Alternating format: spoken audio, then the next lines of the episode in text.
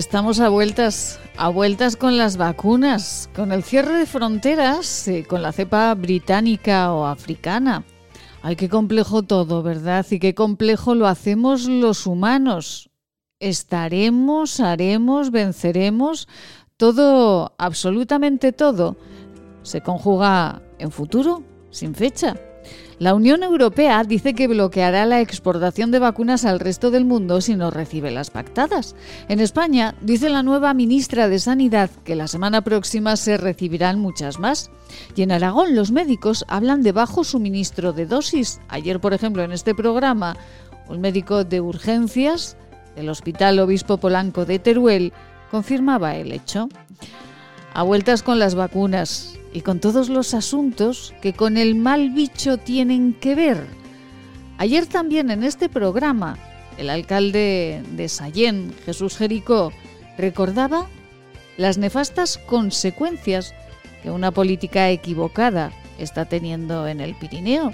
De nuevo, el alcalde escribía al presidente Lambán para pedirle una reunión, reunión para salvar a los habitantes de los valles de la penuria económica. ¿Cuál es la solución, ampliar eh, y emplear a los habitantes desempleados por la pandemia, emplearlos en quitar nieve, preguntaba el alcalde. Una idea, desde luego, variopinta, sin ninguna duda. Hoy, ojalá San Valero, patrón de Zaragoza, nos endulce con el tradicional roscón del día, un día en el que Zaragoza continúa confinadita. Un día para el paseo por las riberas, por el Parque Grande, por el canal. Claro, con horarios debería ser. Pues tanto zaragozano, tanto zaragozano junto lleva calzadas atestadas de paseantes. Tal vez pasear hoy por la Alfranca o no es término municipal de Zaragoza. Bueno, tomaremos roscón con osilnata y hoy descansaremos cuerpo y mente para comenzar el próximo lunes con mucho brío. Qué complicado en ocasiones, complicado que lo hacemos y gestionamos. Es viernes. De Valeros es La vida en Aragón. Bienvenidos.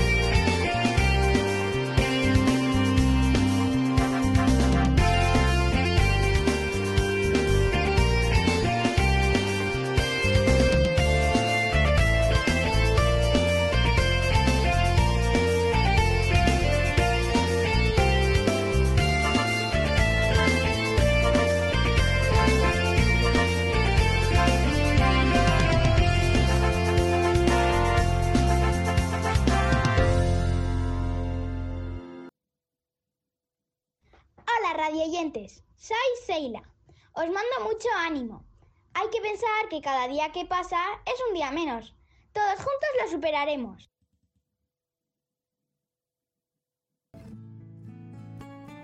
¿Quieres regalar salud y belleza? ¿Agua micelar, ser un jabón de manos, hidrogel, pasta de dientes? Acaricia a las personas que quieres con la cosmética bio creada por la farmacéutica Marcela Valoroso Encuéntranos en esquinature.net con descuentos especiales hasta final de mes. Y si quieres un regalo diferente de empresa, seguro podemos ayudarte. esquinature.net.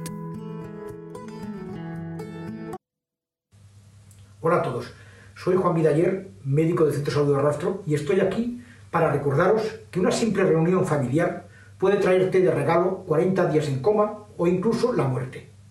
Hola, soy Cristina Lueza, médico del Centro de Salud, tu médico. El hospital se llena de pacientes COVID. Si te accidentas o tienes una enfermedad, no tendrás sitio en la UCI. Hola, soy Carri Badía, enfermera del Centro de Salud desde hace 30 años. Tengo un mensaje para ti. Ya tendremos tiempo de estar con los amigos y con la familia, si esto termina. Depende de ti. Hola, soy Ana Monclus, directora de Enfermería de Atención Primaria del sector de Barbastro. No puede ser que después de siete meses de pandemia estemos igual o peor. Nosotros estamos para ayudarte. ¿Y tú?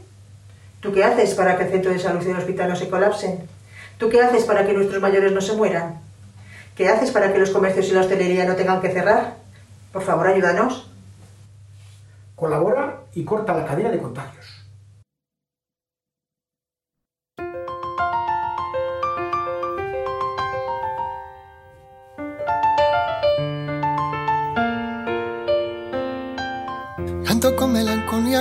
Con la luz que sale cada día.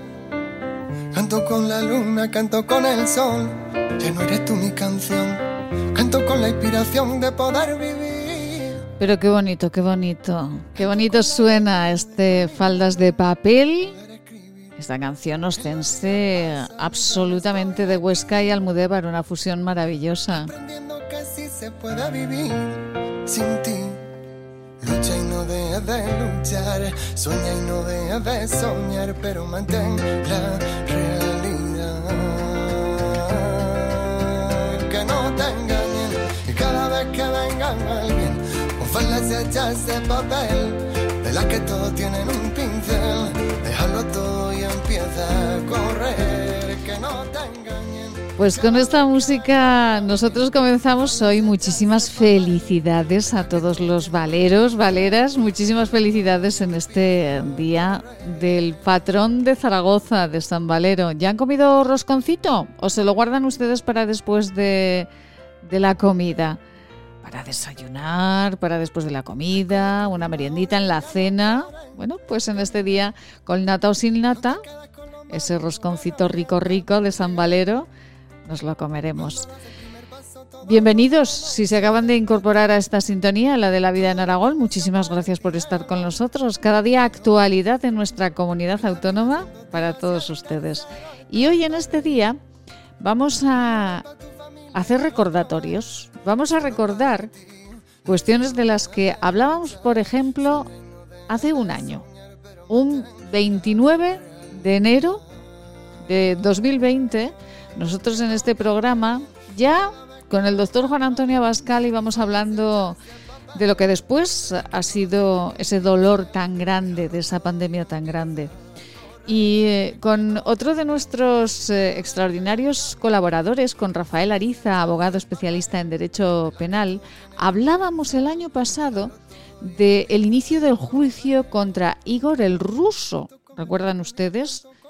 Ese hecho tan duro que sucedía en Teruel, pues con Rafael Ariza nosotros hablábamos hace un año, hablábamos de todos los detalles de lo sucedido en Albalate del Arzobispo y en Andorra y de cómo se estaba desarrollando el primer día de juicio contra Igor el ruso. Lo recordamos.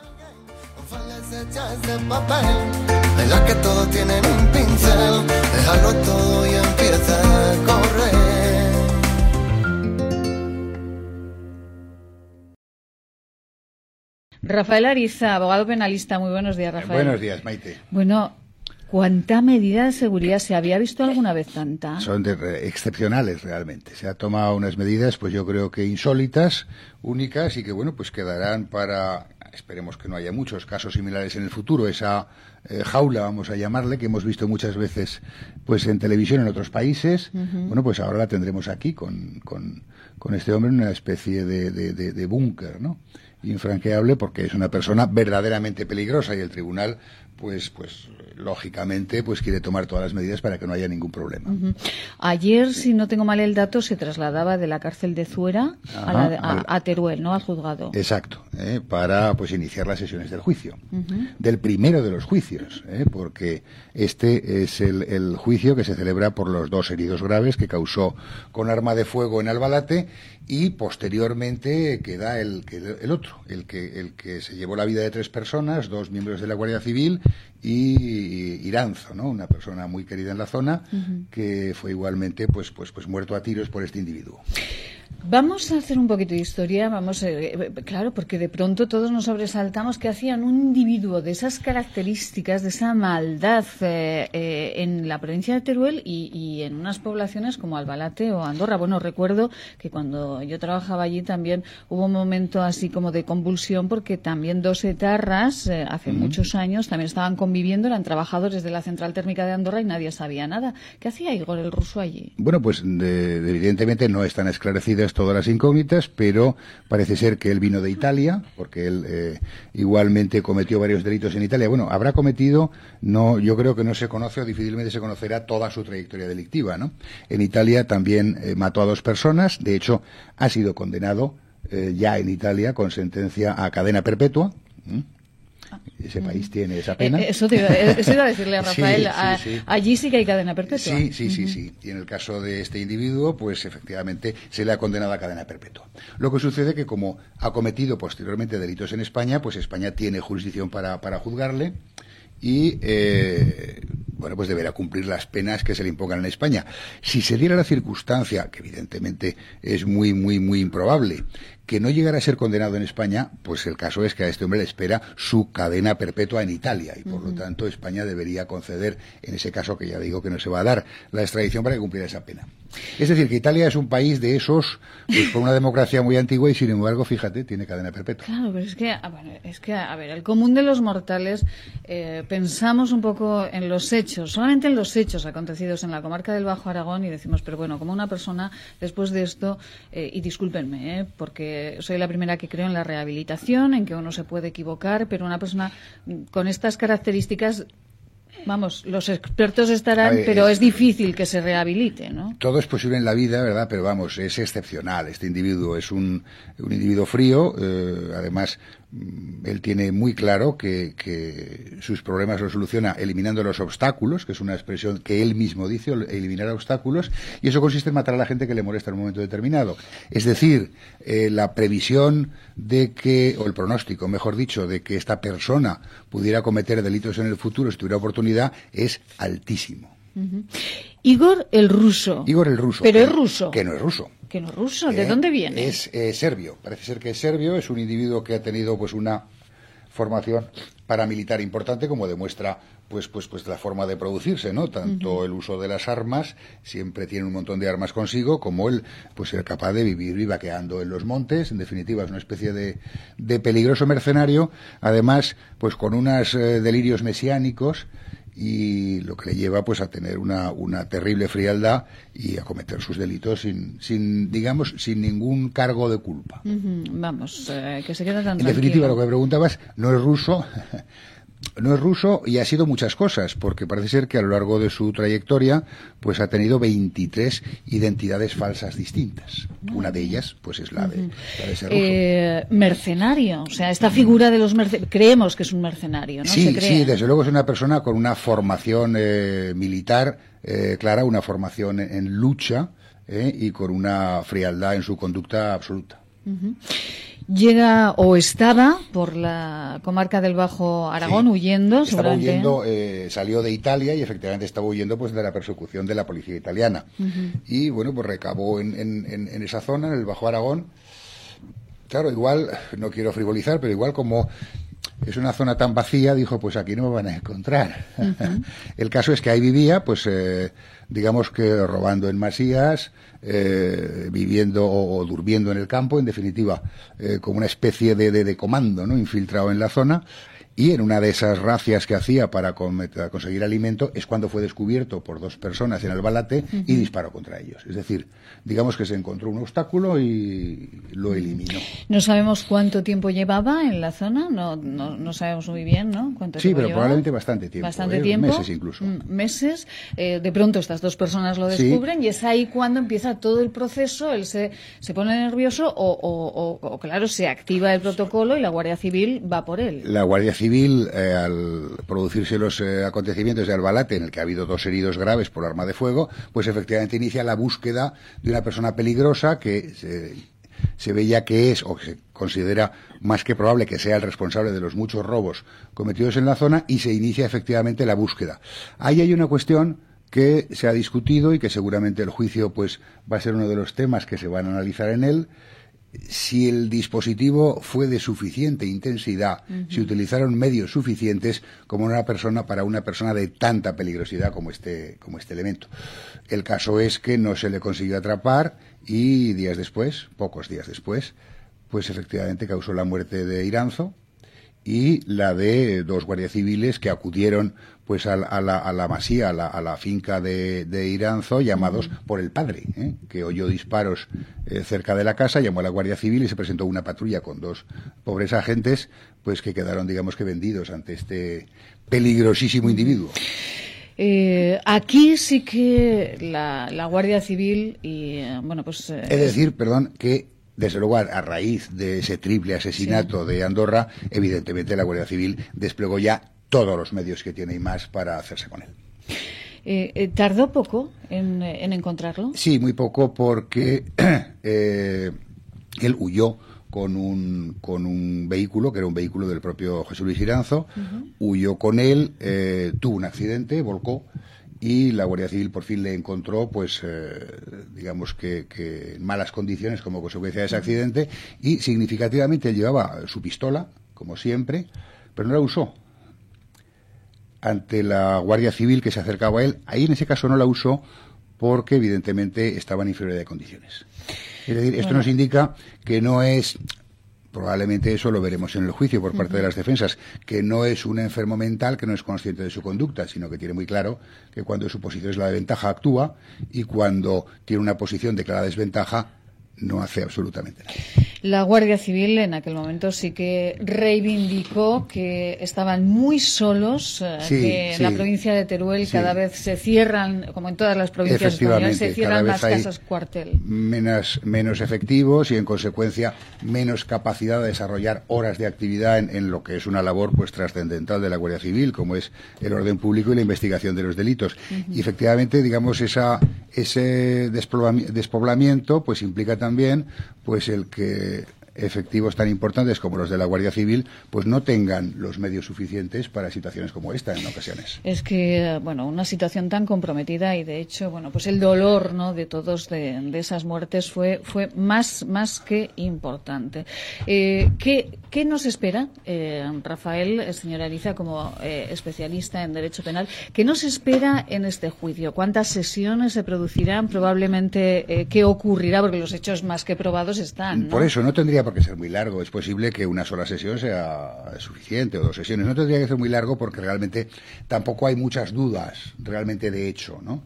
Eh, es decir, eh, está claro lo que ocurrió. A ver, estará claro cuando lo digan los hechos pagados de una sentencia, evidentemente. Pero bueno, en principio podemos considerar que está bastante claro no es previsible muchas variaciones. Las cuestiones serán jurídicas y por lo tanto eso no implicará eh, mucho tiempo, ¿no? Si no hay muchos testigos y entiendo que, en, poco estará el juicio visto para sentencia y yo a partir de ahí pues veremos, valga la redundancia, la sentencia. Veremos la sentencia, hablaremos de ella. ¿En este caso hay jurado o no hay jurado? No, no porque no se produjo la muerte de las personas. El jurado está eh, previsto para delitos muy concretos, muy determinados en la propia ley del jurado y eh, si no hay la muerte de las personas, no hay jurado. Es decir, los homicidios, como sería este caso, en grado de tentativa, no van a jurado. Sí, el caso de Irán y de los guardias, que ese, pues probablemente la visa tendrá lugar dentro de un par de meses, no mucho más. Claro, estamos hablando de dos, dos juicios diferentes. Eh, dos procedimientos diferentes porque el delito es distinto. Mm, es distinto.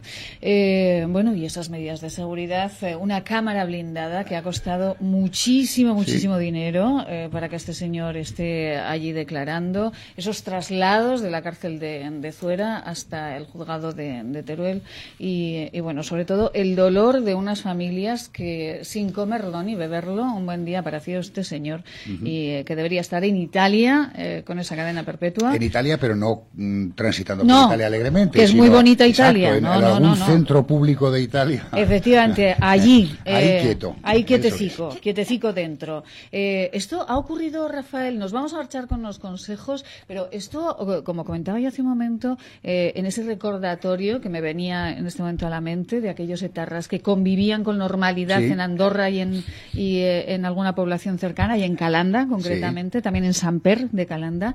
Esto ha ocurrido más en nuestra comunidad. Eh, delincuentes muy peligrosos, asesinos, que están aquí y nadie se entera. Sí, sí, esto no es infrecuente. Bueno, en nuestra comunidad y en toda España. Recordarás que hace unos meses ya, en uno de los asuntos que traíamos, pues un asesino eh, de origen valenciano, es decir, que importamos también, también. ¿verdad? Importamos todo tipo de, de cosas, incluido, pues, pues, pues, eh, conocidos psicópatas asesinos. Mm, convivió con nosotros, pues, durante mucho tiempo sin ningún problema, hasta que la cabra tira al monte y cometió otro delito y ya le pillaron, pero no es no es raro el que personas buscadas en un sitio, bueno, pues vivan con toda tranquilidad.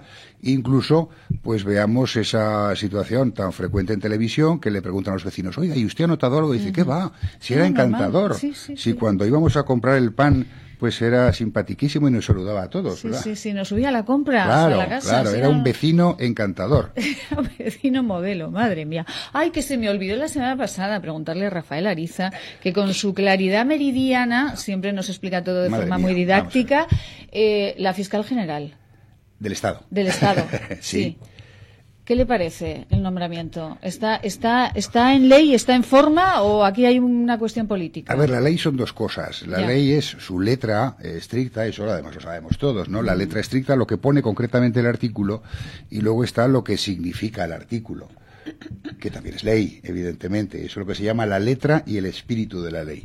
Bueno, aquí lo que yo creo que ha trascendido más es que durante todo este espléndido periodo de 40 años, del sistema democrático de nuestra Constitución, siempre eh, el Consejo General del Poder Judicial ha valorado una persona que tiene tanta trascendencia como el fiscal general del Estado, mm, menos en esta ocasión, en el que pues por las circunstancias que sean, es verdad que está, como decía, en la letra de la ley, pero no está mucho en el espíritu, yo creo, por lo menos desde luego no en la praxis continuada, ¿no? en, la, en la costumbre que se ha seguido, pues es decir, bueno, pues si tiene los años justos de, de antigüedad en el cargo y, y, cumple los requisitos y no tiene antecedentes penales, por ejemplo, pues ya está. Claro, uno espera que el órgano de gobierno de los jueces pues tenga la capacidad de decir, y además nos parece bien o mal. Pues así de bien explicado, nos lo ha dejado como siempre Rafael Ariza, de Ariza Abogados, especialista en Derecho Penal. Rafael, muchísimas gracias siempre. Los oyentes esperan estas palabras siempre de Rafael para aclararles muchísimas cuestiones. Nos vamos con unos consejos estupendos. Si quieres, puedes. Solo tienes que escribir La vida en Aragón con Maite Salvador. Nos encontrarás en Spotify, Google Podcast, Evox y iTunes. Si quieres escucharnos a cualquier hora del día, La vida en Aragón con Maite Salvador.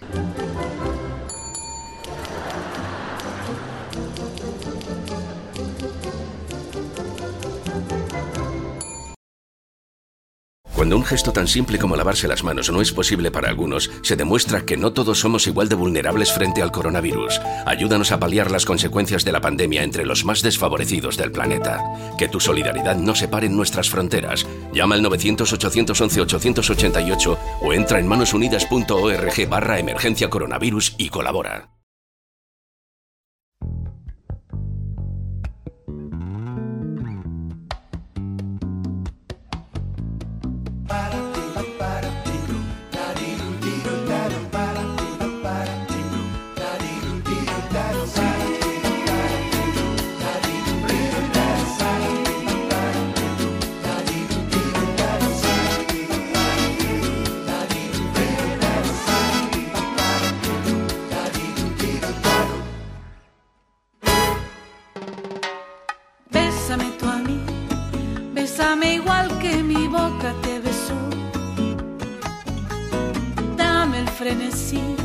Que mi locura te dio.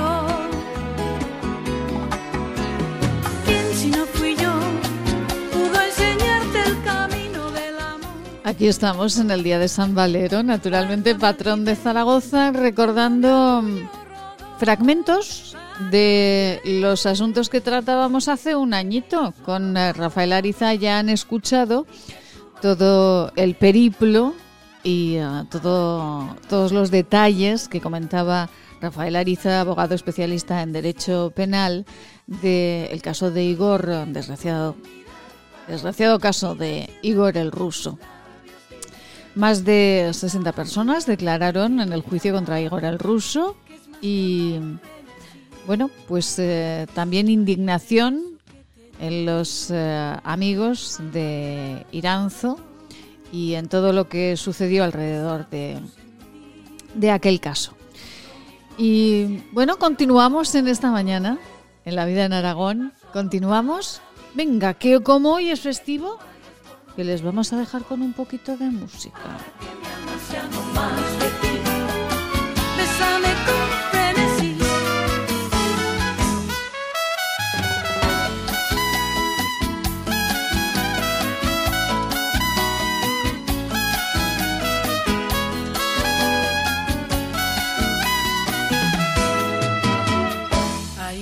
Beso que te di,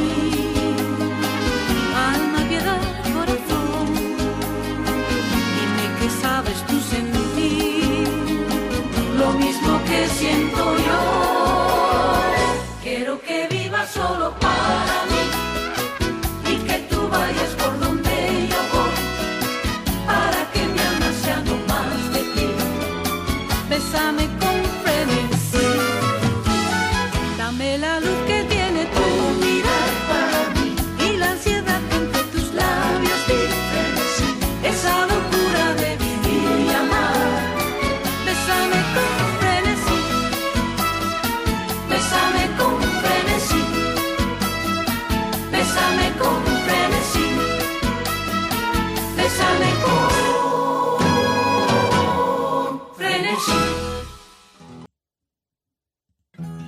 Origen de la belleza está en la naturaleza. Elixium by Tour es la primera gama premium de cosmética ecológica certificada con el prestigioso Ecocer Cosmos Organic. Elixium by Tour, cosmética que atrapa la belleza.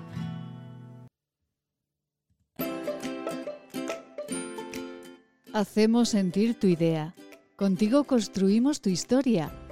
Acercamos tu empresa a tu cliente. Maite Salvador son servicios de comunicación para la empresa y organizaciones. Creatividad y estrategia. Maite Salvador, servicios de comunicación.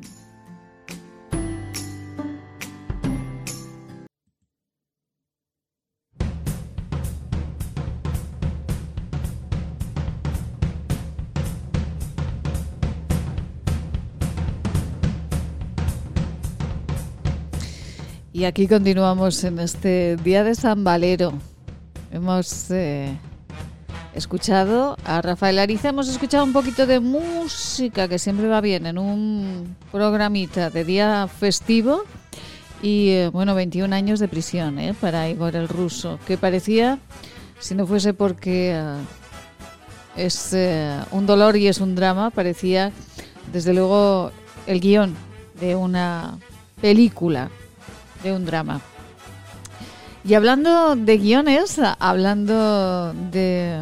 Podría haber sido ficción, ¿verdad? Hablando de guiones, ¿por qué no recordar también de lo que hablábamos hace un año?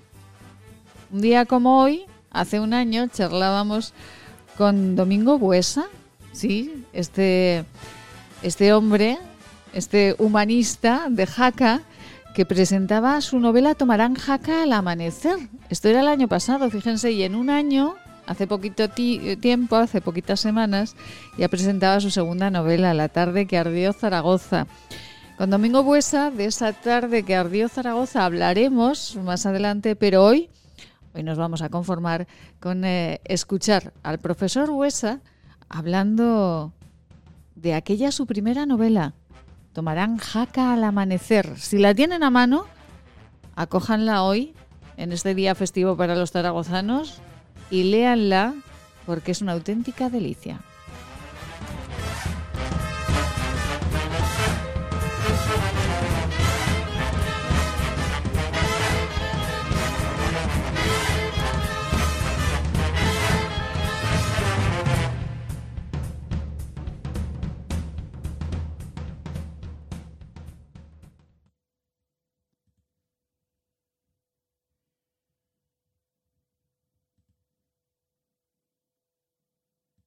Hace poquito, muy poquitas semanas, haciendo un tramito del Camino de Santiago, pues llegaba a Jaca, visitaba la Ciudadela, esa catedral que tiene magia absoluta en cada piedra, y me quedaba absolutamente prendada de una ciudad en la que Domingo Buesa ha centrado su novela, Tomarán Jaca al amanecer, Domingo, muy buenos días. Buenos días. Bueno, qué responsabilidad. Me da siempre mucha responsabilidad entrevistar a Domingo Buesa por muchísimas razones. Eh, entre otras porque aquella etapa de profesor en el Pedro de Luna, pues, pues, pues me recuerda aquel profesor maravilloso que nos hacía vibrar con la historia y que nos hacía disfrutar con, con todos aquellos temas.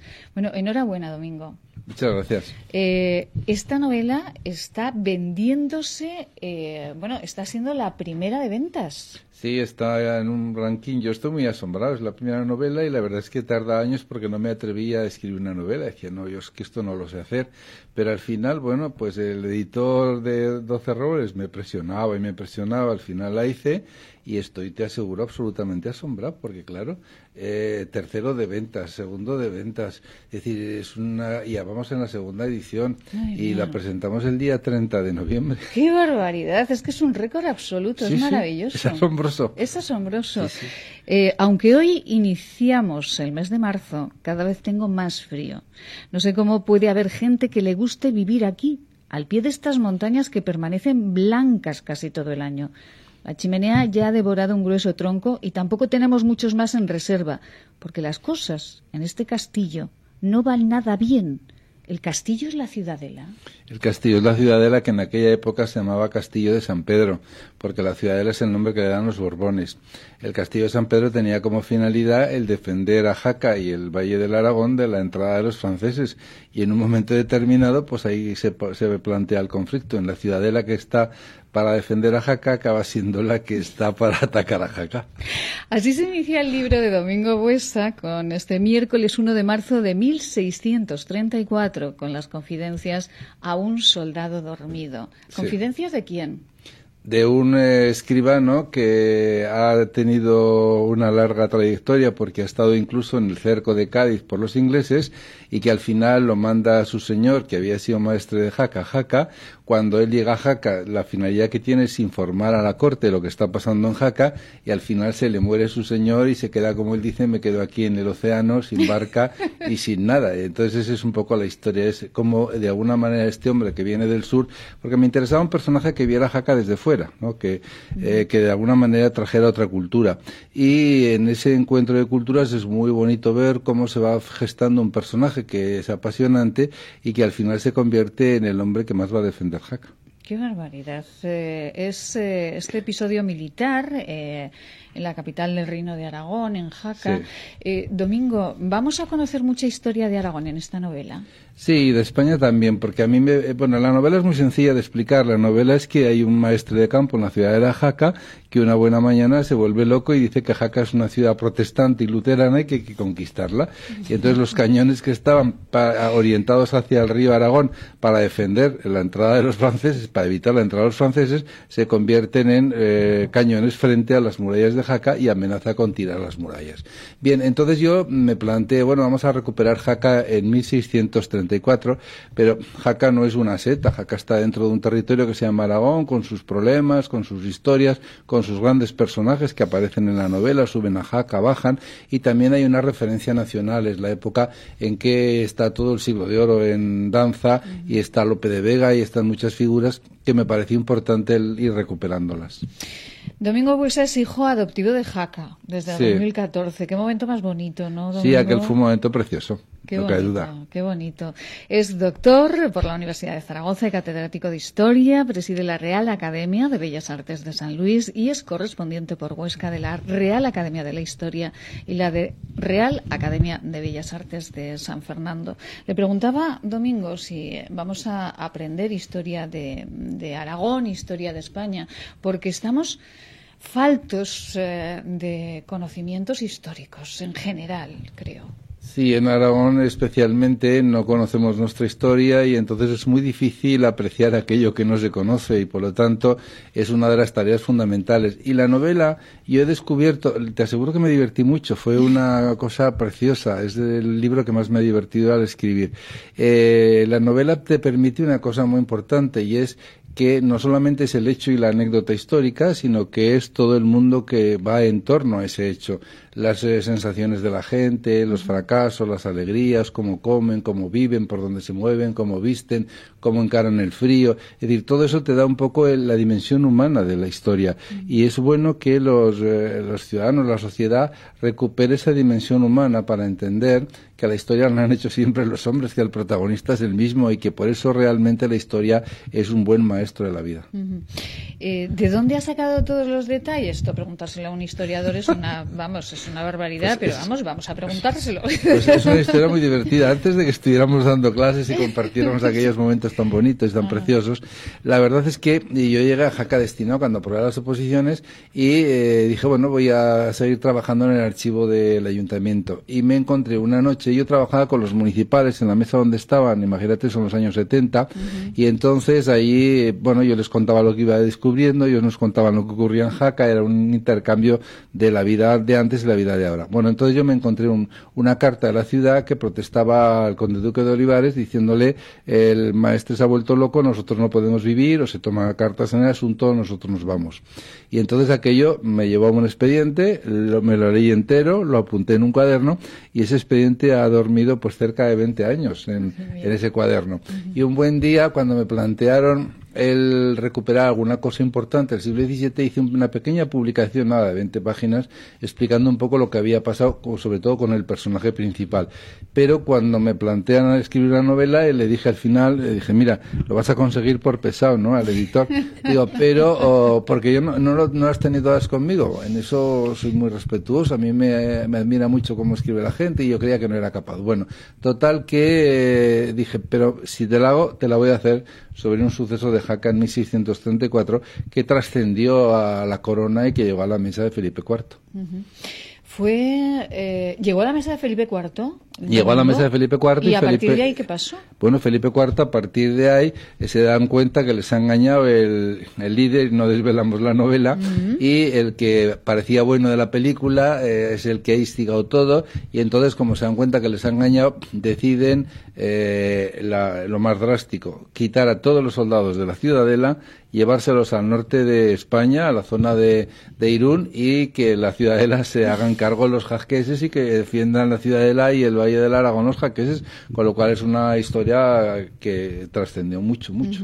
Bueno, una historia trepidante que nos ha- hará conocer más eh, la historia de nuestra comunidad autónoma y nos hará conocer detalles de la vida cotidiana de esta ciudadela, de este castillo, que como dice al inicio este pobre, ay, pues la ciudad no está muy bien y el tronco se nos está terminando, ¿eh? Sí, Aquí sí, la pasaban leña. mucho frío. Pasaban mucho frío, ¿no? Sí, porque además hay que tener en cuenta que los soldados no recibían la paga del rey porque el rey no tenía dinero, entonces no les pagaba.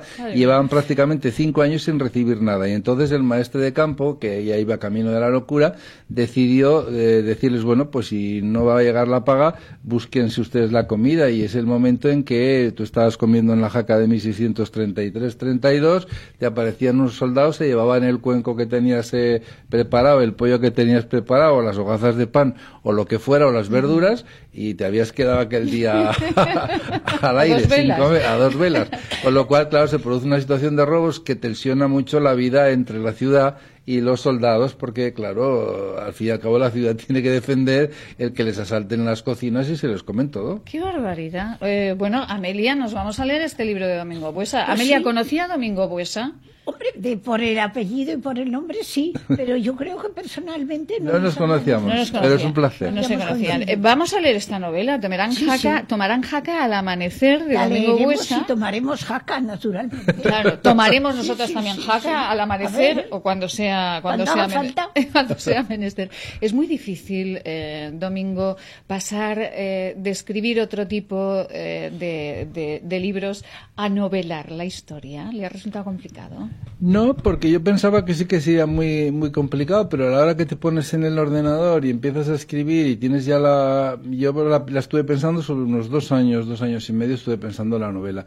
Y cuando ya me puse a escribir salió sola. El único inconveniente que me encontré es que a veces yo quería estar aquí y acababa en otro sitio, porque los personajes te llevan, es que es una cosa tremenda. Entonces tienes que volver hacia atrás y decidí al final, bueno, si me llevan los personajes, ellos mandan y les voy a respetar por donde quieren que vaya. Señor Buesa, ¿cuál es su personaje favorito de la novela? Mi personaje favorito es el protagonista, porque yo creo que es muy es un personaje muy rico, porque además es un personaje muy culto, ha estado en otros sitios de España, eh, incorporamos los textos que en aquel momento pues se cantaban por el resto de España, incorporamos muchas cosas a través de este personaje que tiene una larga experiencia a pesar de su juventud vivida y que es un hombre que ha descubierto que eh, la forma mejor de lograr una vida eh, más eh, agradable es saber escribir. Ah, qué Y entonces, desde la nada, aprendió a escribir, aprendió a leer y, como dice él, yo oh, he acabado viviendo de saber leer. Domingo Buesa, Jaca al amanecer, está siendo un exitazo esta primera novela de Domingo Buesa, un hombre con, eh, bueno, pues una ingente trayectoria como escritor, tiene muchísimos libros, eh, pero desde luego esta novela nos va a llegar al alma en esa ciudadela de Jaca, en ese castillo, entonces, y eh, bueno, pues nos iremos haciendo con esta, con esta historia de, de Aragón. Por cierto, como historiador, como político que también ha sido, que sigue siendo, porque yo creo que un político lo es siempre. eh, ¿Cómo se escribirá la historia de este país en este momento, cuando lo escriban los historiadores? ¿Qué En dirán? negro.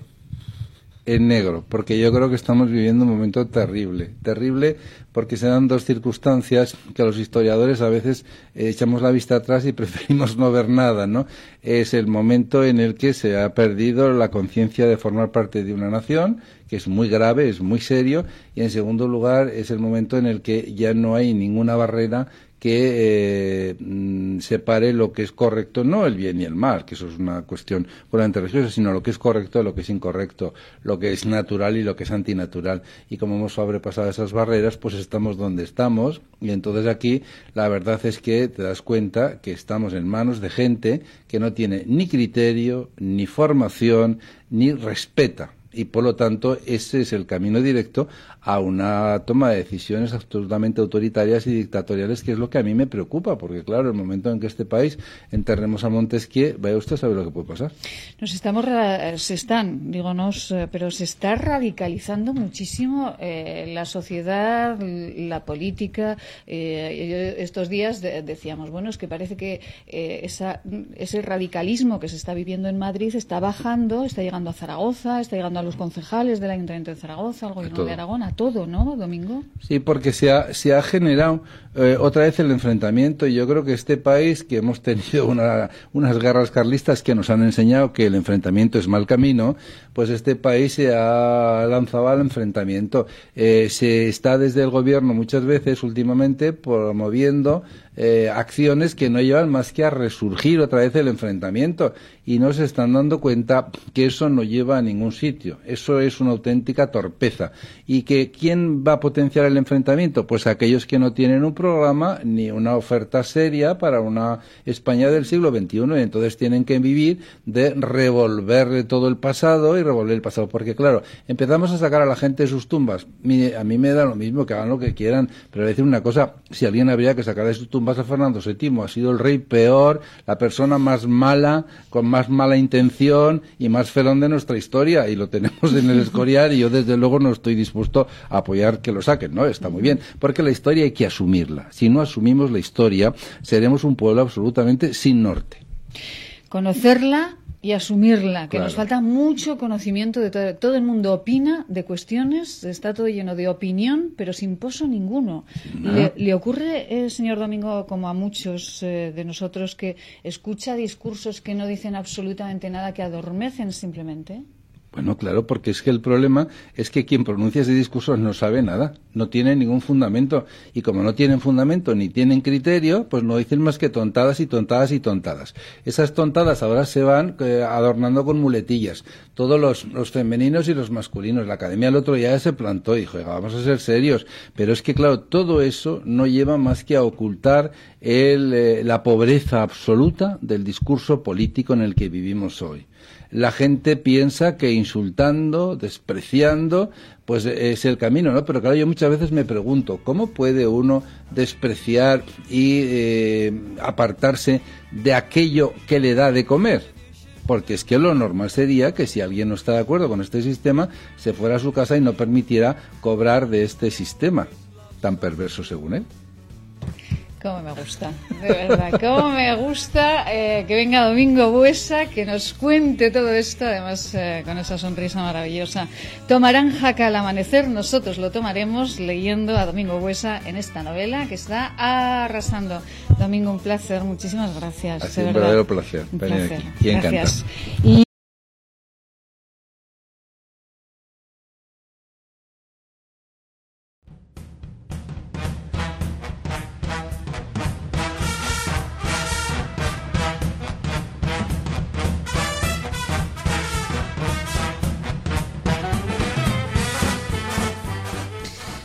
Pero qué gusto, qué gusto escuchar a Domingo Buesa de nuevo. Es, eh, le recordamos una entrevista que realizábamos a- al escritor, al profesor a Domingo Buesa, tal día como hoy, pero hace un año, con ese Tomarán jaca al amanecer. Si tienen su última novela, La tarde que ardió Zaragoza, también pueden disfrutarlo mucho en este día festivo en Zaragoza. Hacemos una pausita, unos buenos consejos con nuestros patrocinadores y volvemos que todavía tenemos un poquito más que contarles en este día.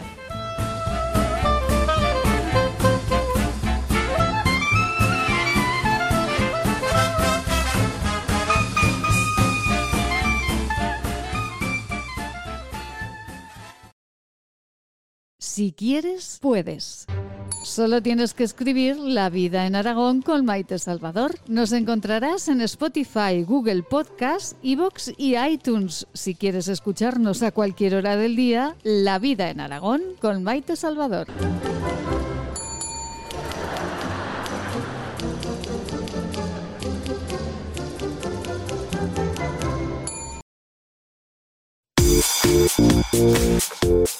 Permítanos darles en forma de infusión para tomar todas las veces al día que necesite una receta que seguro le facilita el logro de la felicidad basada en el equilibrio personal. Esta es nuestra fórmula magistral. Evita los pensamientos negativos. Mantén siempre la sonrisa en tu boca. Evita a las personas que absorben tu energía. Duerme tranquilo. Haz ejercicio, termina el día cansado físicamente y esto te ayudará a olvidar cada noche las preocupaciones que no te dejan dormir tranquilo. No pienses ni hagas nada que apague el brillo de tu mirada. Aleja de tu pensamiento lo que te deja inquietud y pena. Evita dedicar tiempo a lo que no te deja hacer lo que tienes que hacer.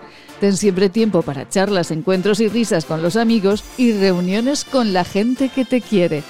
Mézclese según arte y añada una cucharada cada vez que uno de los ingredientes esté a punto de acabarse. Es un mensaje patrocinado por el Centro de Estudios y Desarrollos Sanitarios de Zaragoza, Laboratorios CEIDES, calle Cervantes 11 Bajos, teléfono 976 21 8400.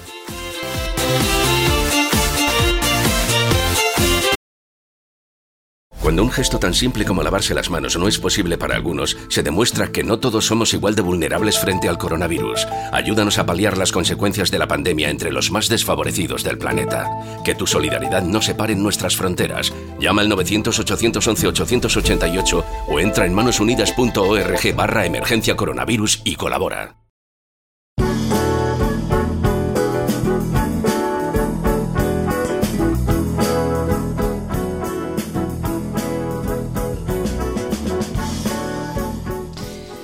Estamos de fiesta, fiesta y estamos recordando eh, fragmentitos de programas que nosotros hemos ido trabajando, elaborando, configurando para ustedes a diario desde hace más de 800 programas.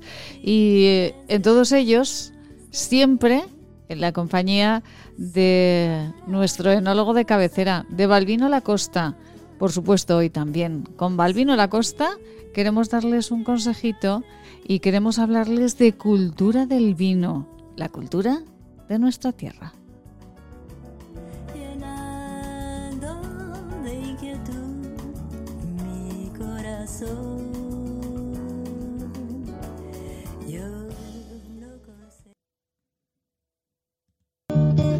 Regionalistas sin ojeras, español sin fronteras y aragonés universal. Así es el vino de Aragón, fiel exponente de la cultura y de la forma de ser de la gente aragonesa. La cultura del vino, con Balvino Lacosta. Balvino Lacosta, nuestro enólogo de cabecera, de momento de fiesta, ¿no? Fiesta mañana en Cariñena. Un abrazo muy fuerte a todos los vecinos de Cariñena en esta festividad eh, de Susana. ¿Es el patrón de Cariñena? El patrón de? Cariñena, San Valero. San Valero. Ujú. Rosconero y Ventolero. San Valero, Ventolero, Rosconero y en el Brasero. Eh, Balbino, vamos a hablar del transporte del vino en otra época. Sí, porque en Cariñena eh, mi bisabuelo me narra como en los años 1860, eh, 70, 80, 1990, ten en cuenta que la filoxera arranca el viñedo europeo entre los años 1880 y, y- y 1900. Entonces venían arrieros vascos, que venían con ocho machos, ocho machos, en, en carromatos de ocho machos que llevaba cada- y llevaban dentro de él eh, cuatro pipas grandes, cuatro toneladas de aproximadamente de 600 de, de, de cinco alqueces. Sí. Entonces eran gente, eran gente muy brava, muy bruta, muy noble. Pero claro, en 1860 me, recordaba a mi abuelo, que mi bisabuelo, que, me, que venían armados. Armados con pistolones, con navajas. Pero claro, de aquí a Francia, sobre todo las vascongadas que hay en su transporte, había ban- bandoleros. Había bandidos en el camino. Era gente muy brava y muy sana, que además recuerdan, según me contaba a mi, a mi padre, mi bisabuelo, eh, era- había que tener muchísimo cuidado. Porque claro, esta gente llevaba, pagaban en efectivo siempre. Ajá. Claro, llevan cantidades importantes de cantidades importantes de dinero. O sea, que el, transporte era muy largo. Y luego hay que tener en cuenta que de aquí a allá eh, prácticamente tardaban como casi 10 días en llegar. No es ninguna broma, 10 10 días. En el cual el vino sufría su pequeño problema en el transporte. Sí, sí. Siempre se ha hablado de los problemas del vino en el transporte. En sí, los vinos en aquellos tiempos no estaban tan bien estabilizados como actualmente. Entonces sufrían mucho el, el- en el camino. Pero aún hoy en día, fíjate, los vinos cuando los mandamos a Estados Unidos, los mandamos a Australia, necesitan 10 o 15 o 20 días para estabilizarse y quedarse quietos. Los dejamos quietecitos. no es ninguna broma. Claro. Y luego en Cariñena, ya en el año 1987, se crea el primer ferrocarril de vía estrecha para alimentar sobre todo el, el- el mercado del norte, porque donde más vino se vendía de Aragón era en el norte, las Vascongadas, el, Santander, Asturias y Galicia. Y entonces ya se acabaron aquellos bravos eh, vascos que venían con... Sí, el ferrocarril le- los hizo terminarse ya, efectivamente. Eran gente que además decía mi, mi, mi tatarabuelo que no sabían hablar eh, castellano. Ah, no. No, se entendían prácticamente por señas. Era gente que, venía, que venían pues, de caseríos, era gente acostumbrada a tirar animales y de machos. Ah, so- solo sabían, conocían el euskera, sí, el y euskera, poco prácticamente. más. Aquí se entendía prácticamente por señas. Ah, qué De- o sea, hablaban muy mal el castellano. Mal. Estoy hablando de 1860, 70 y 80, ¿eh? Está- Esto, en fin, ha llovido un poquito. Bueno, y después eh, del tren, ¿cómo se le llamaba al tren? El tren se llamaba El Borreguero. ¿Por qué? Pues porque la gente iba un poquito como borregos. Iba, iba- iba- iba como podía la amontonada. Pero sin embargo se comía muy bien, porque todo el mundo te invitaba con su tortilla de patata. Ah, sí. Como decía mi abuelo, cuanto más pobre es una persona, más ayuda que va de viaje con él. Decía mi abuelo, si una vez vas en, en- en el tren y no tienes merienda, Sí. no, te, no sientes nunca en primera. En primera una merendada, en tercera merendada siempre.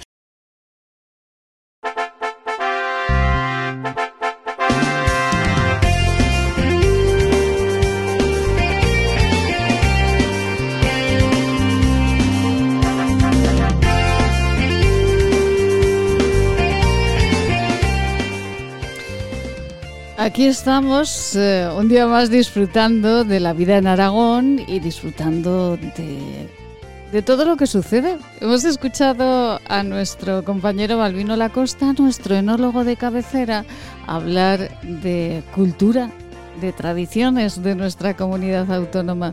Y tradición también es, en este programa, cada viernes, contarles una historia. ¿De qué forma? Pues en la fórmula del radioteatro que nosotros estamos recuperando. Hoy les vamos a ofrecer un fragmentito, a cargo de la compañía de teatro Entre Bastidores, un fragmentito de Melocotón en Almíbar, una de las grandes, grandes, grandes comedias de Miguel Miura. Radioteatro. Cada viernes en La Vida en Aragón.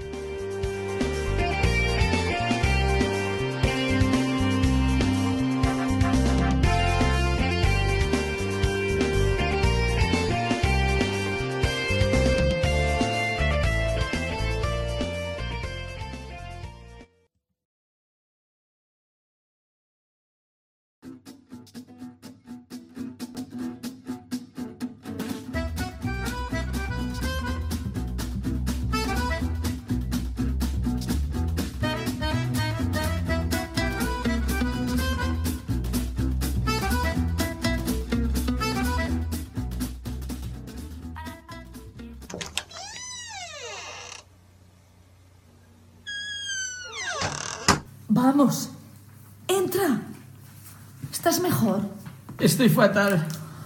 Estúpido. Has hecho bien en abrir, Nuria. Estoy sudando a chorros. Debe ser la fiebre. Calla de una vez, ¿quieres? Sí. ¿Por qué tardan tanto esos? Tienen que sacar las maletas del coche. No, ya las habían sacado cuando entramos nosotros.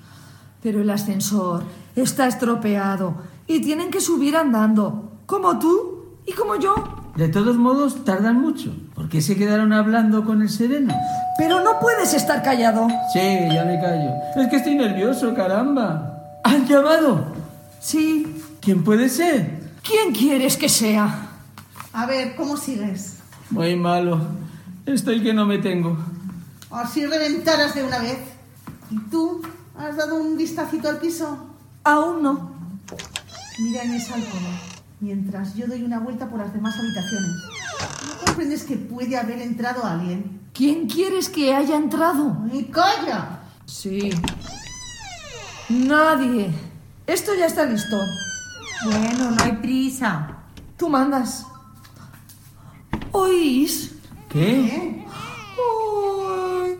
Está llorando un niño. ¡Ay, sí! Oh, debe de ser de la casa de enfrente. El pobrecito, con el calor, no podrá dormir en su cunita. ¿Pero te quieres callar, estúpida? Sí, lo que tú quieras. En fin, ya estamos en casita. Otra vez en Madrid. Con mi hermano Cosme, que está catarrado. Con mi sobrinita Nuria, que cuida de los tiestos y escucha a niños llorar. Y con el esposo de mi sobrinita, que bebe sus dosis de coñac. ¡Qué risa, eh! Que no es esto para morirse de risa.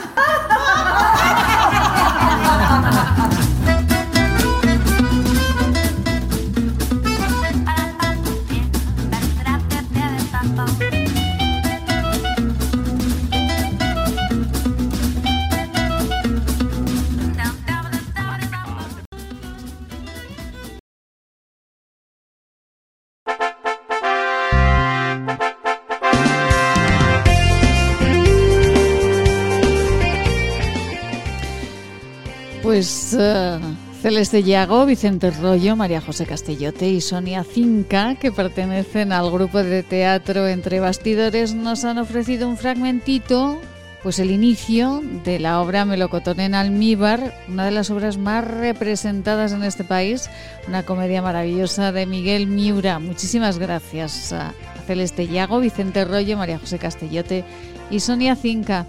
Hoy en una versión más concentradita de la vida en Aragón, ofreciéndoles un resumen de lo que nosotros hablábamos, contábamos hace un año. Cómo han cambiado las cosas, ¿verdad?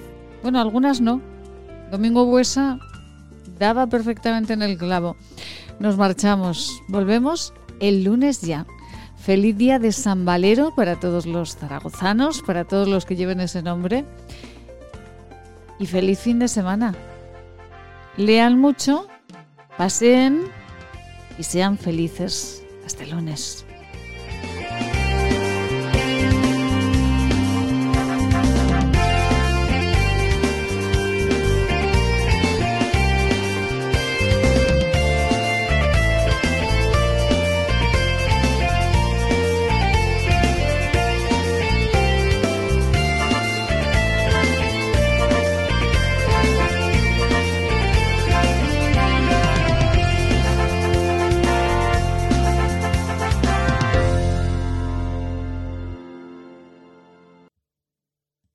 Quieres, puedes. Solo tienes que escribir La vida en Aragón con Maite Salvador. Nos encontrarás en Spotify, Google Podcast, Evox y iTunes. Si quieres escucharnos a cualquier hora del día, La vida en Aragón con Maite Salvador.